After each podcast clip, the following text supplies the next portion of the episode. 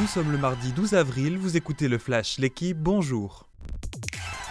La passe de 3 pour Benzema. Ce soir, le Real Madrid reçoit Chelsea en quart de finale retour de la Ligue des Champions.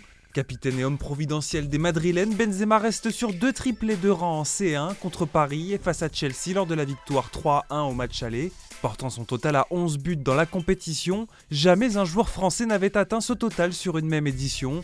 Ce soir, Benzema tentera d'établir encore un peu plus sa légende et de se rapprocher encore de son premier ballon d'or. Inquiétude à Lyon à deux jours de retrouver West Ham. Jeudi, l'OL jouera son quart de finale retour de Ligue Europa face aux Anglais. Tenu en échec un partout à Londres à l'aller, les Lyonnais ont perdu trois joueurs sur blessure en championnat dimanche. Anthony Lopez souffre d'une grosse béquille mais pourrait tenir sa place. Ce sera plus compliqué pour les milieux de terrain Tanguy Ndombele et Oussem qui souffrent de petites déchirures.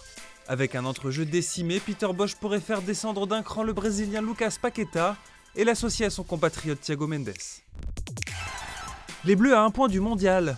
Ce soir, les joueuses de l'équipe de France de football reçoivent la Slovénie en match de qualification à la Coupe du Monde 2023.